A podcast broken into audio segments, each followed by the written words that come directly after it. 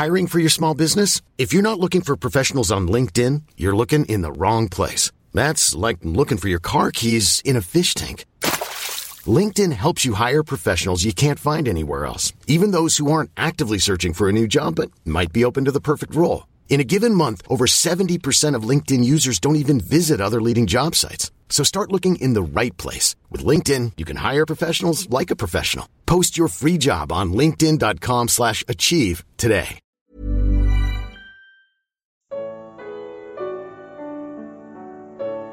Como devemos esperar pelo Senhor.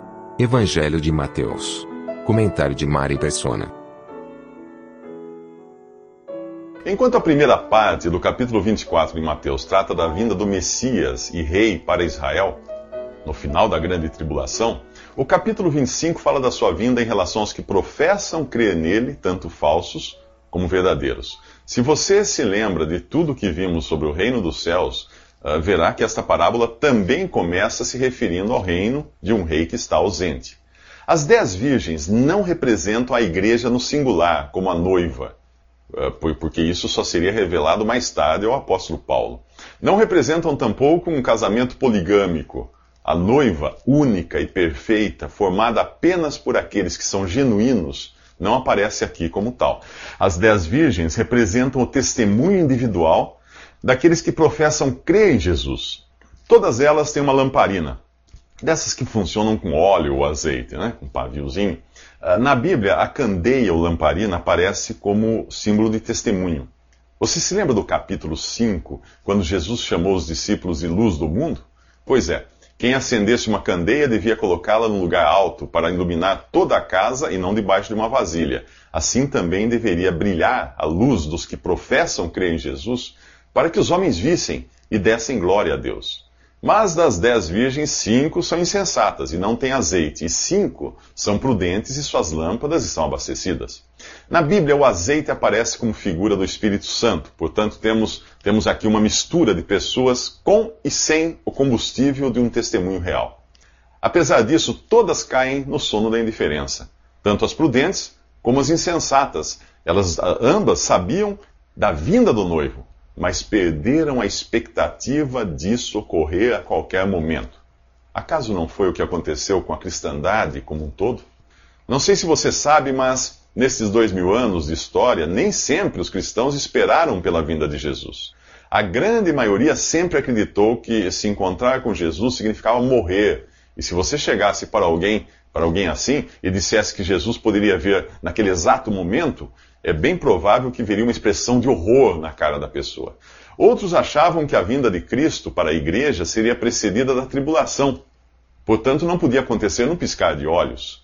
Essa ideia também excluía Israel e só contemplava a igreja. Não precisou muito para os cristãos uh, passarem a enxergar os judeus como descartáveis. Procure na internet um manifesto escrito por Martinho Lutero com o título Sobre os Judeus e Suas Mentiras você ficará surpreso com o pensamento que era corrente em sua época. À meia-noite ouviu-se um grito: Eis o noivo, saiam ao encontro dele. As dez virgens acordam e correm preparar suas candeias, mas as insensatas entram em pânico quando descobrem que não tem azeite. Elas pedem um pouco emprestado das virgens prudentes, mas o problema é que o azeite do Espírito Santo não é algo que se empreste. Ou você tem ou não tem. E quem não tem o Espírito de Cristo, lembre-se, esse tal não é dele. As virgens prudentes são pessoas realmente salvas pela fé em Jesus. As outras apenas professam uma religião. A salvação é individual, não é hereditária e não passa de uma pessoa para outra. As virgens insensatas saem então em busca do azeite, mas agora é tarde. O noivo chega, as virgens preparadas entram com ele para a festa e a porta é fechada. De nada adianta as insensatas clamarem diante da porta: Senhor, Senhor, abre para nós o noivo responde que não as conhece. Todas as cinco ocorrências da expressão Senhor, Senhor, que você encontra na Bíblia, são de pessoas que não creem em Jesus e nem o esperam. Os primeiros cristãos esperavam Jesus com grande expectativa. Paulo se inclui entre os que subiriam para encontrar o Senhor nos ares. Quando ele fala do arrebatamento da igreja, ele diz: Nós, os que estivermos vivos, os que ficarmos até a vinda do Senhor, nós, ele se inclui. Ele vivia na expectativa de um encontro iminente. Infelizmente, isso se perdeu ao longo dos séculos.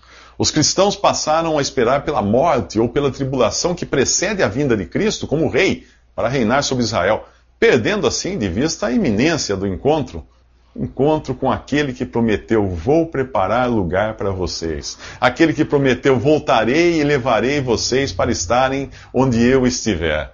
Mesmo assim, há indícios ao longo da história de, de, que alguns ainda mantiveram viva essa esperança, embora de maneira bastante esparsa. Todavia, foi apenas no século XIX que o grito, que a expectativa da vinda do noivo, da vinda iminente de Jesus para arrebatar sua igreja, voltou a fazer parte integral da vida cristã. E o resultado? O resultado foi um século de evangelismo e missões sem precedente na história. De repente, o azeite podia ser encontrado em, em cada esquina do mundo. Quando você vive na expectativa de Jesus voltar num piscar de olhos, percebe que não há tempo a perder. No original, o, o texto não diz aí vem o noivo. Não, nas melhores traduções ele diz eis o noivo. E a diferença é importante. Não é a vinda que nós esperamos, mas a pessoa que vem, Jesus, o Senhor. Quem se ocupa demais com, com os sinais ou com o evento da vinda é como uma noiva que vai ao aeroporto esperar pelo noivo que vem do, do exterior para buscá-la e acaba mais interessada no painel do aeroporto que anuncia os pousos e decolagens do que na pessoa que irá levá-la dali. Nos próximos três minutos vamos falar de investimentos.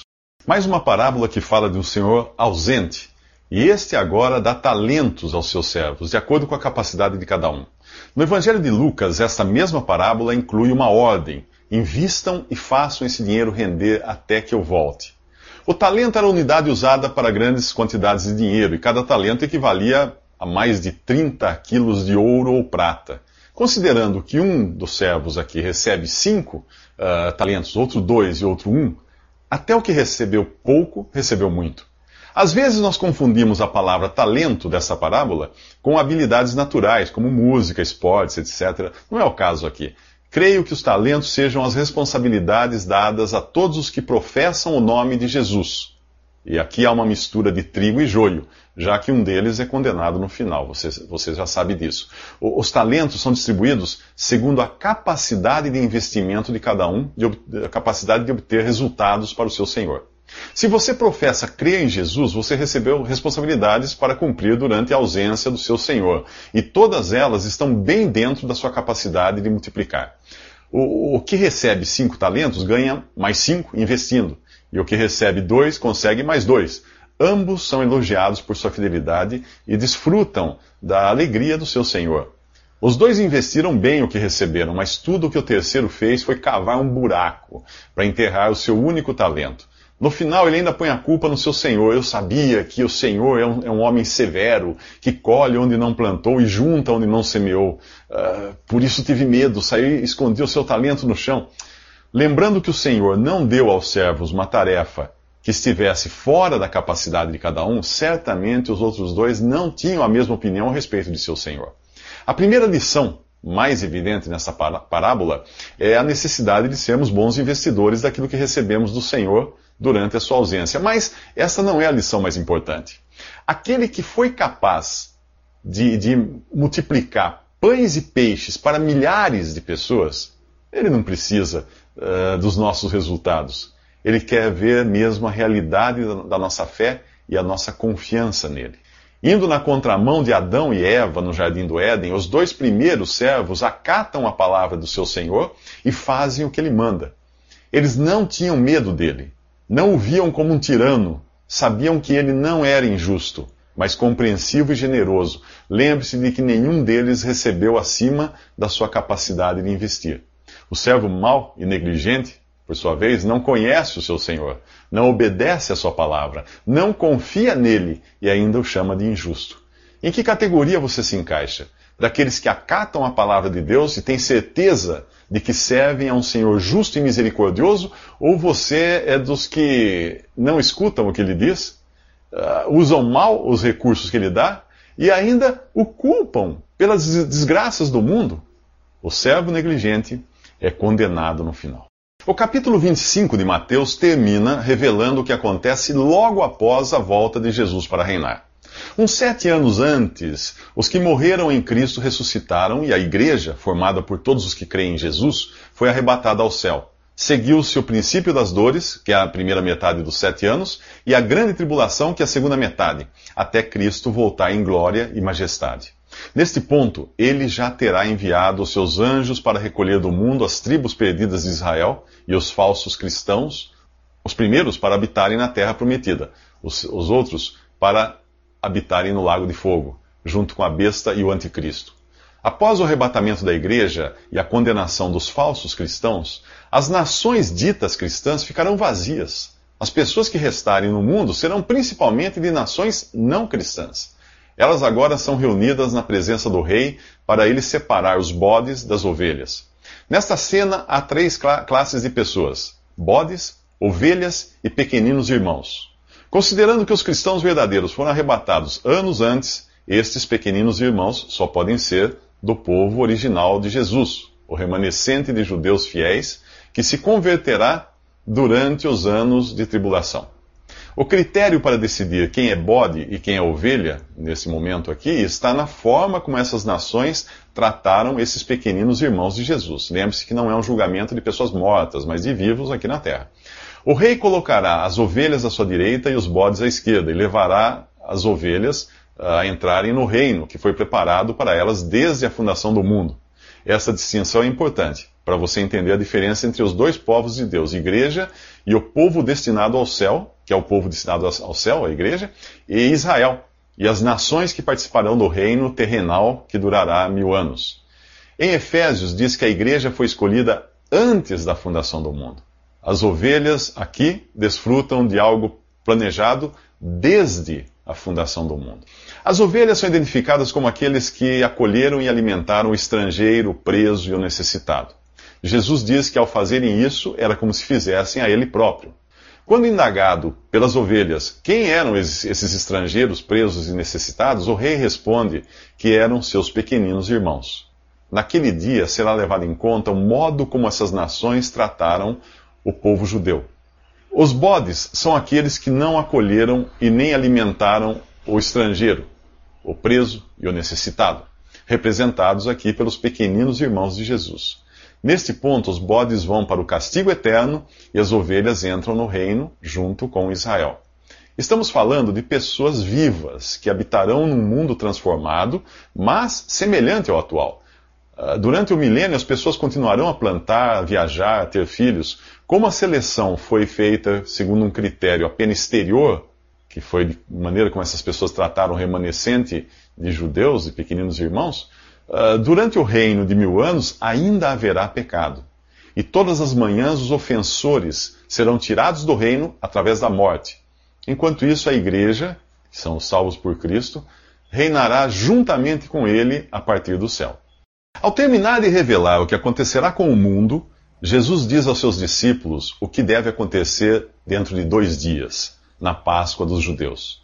Ele será entregue para ser crucificado. Na Páscoa, os judeus recordavam a noite no Egito, quando cada primogênito dos filhos de Israel foi salvo do, do juízo de Deus, graças ao quê? Ao sangue de um cordeiro sacrificado. Coincidência? Não. Enquanto isso, os líderes religiosos estão reunidos no palácio do sumo sacerdote Caifás para traçarem uma estratégia de como prender e matar Jesus. Considerando a aclamação do povo na entrada de Jesus em Jerusalém um pouco antes, eles precisavam planejar muito bem sua morte para evitar uma revolta popular. Os judeus planejam a morte de seu Messias. Dá para acreditar uma coisa dessa? Mas tem muito mais gente que gostaria de se ver livre de Jesus. Eu e você também nascemos uh, inimigos, nem um pouco amigos dele. Nós nascemos inimigos de Deus por natureza. Se duvida, que tal ter Jesus 24 horas ao seu lado, não como uma, um amuleto de boa sorte, como a maioria das pessoas deseja, mas observando você a cada passo, lendo seus pensamentos, dirigindo sua vida, interferindo nas suas vontades? Que tal isso? Você não se sentiria livre. É, o desejo de liberdade foi o que levou Adão e Eva a comerem o fruto que Deus ordenou que não comessem. No jardim do Éden, os seres humanos proclamaram sua independência do Criador. Olha ao redor. Você está olhando para um mundo de homens que quiseram se livrar de Deus. Os cemitérios, as cadeias, os hospitais, os divãs de psicanálise estão aí para provar que não foi uma boa ideia proclamar a independência de Deus. O problema é que nunca estamos livres de sermos dirigidos por alguém. Se Deus não dirigir minha vida, ela será dirigida por meus instintos e pela vontade própria. Adão transmitiu esse gene que a Bíblia chama de pecado, essa autonomia, esse desejo de autonomia que temos, ele transmitiu a todas as gerações, incluindo eu e você. Antes que ache bom poder viver do jeito que bem entender, eu pergunto: você deixaria o seu filho de dois anos viver do jeito que ele bem entendesse? Creio que nós concordamos que seu filho de dois anos não tem condições de viver sem alguém para cuidar dele. E você, quando chegar à velhice, terá? Mesmo que não acabe totalmente senil, chegará uma hora em que não saberá decidir o que é melhor. Então, o que garante que hoje a sua vontade própria está em seu melhor momento? O que faz você pensar que a sua vontade própria é um guia seguro? A sua vontade pró a, vontade própria do, do glutão é comer, do alcoólatra é beber, do suicida é morrer. Talvez a sua não chegue a esses extremos, mas que garantia você tem de que ela seja perfeita? A menos que você se renda a Jesus como seu Salvador e se deixe guiar pela vontade dele, você não é muito diferente daqueles religiosos judeus que queriam se ver livres de Jesus. Visite respondi.com.br. Visite também 3minutos.net.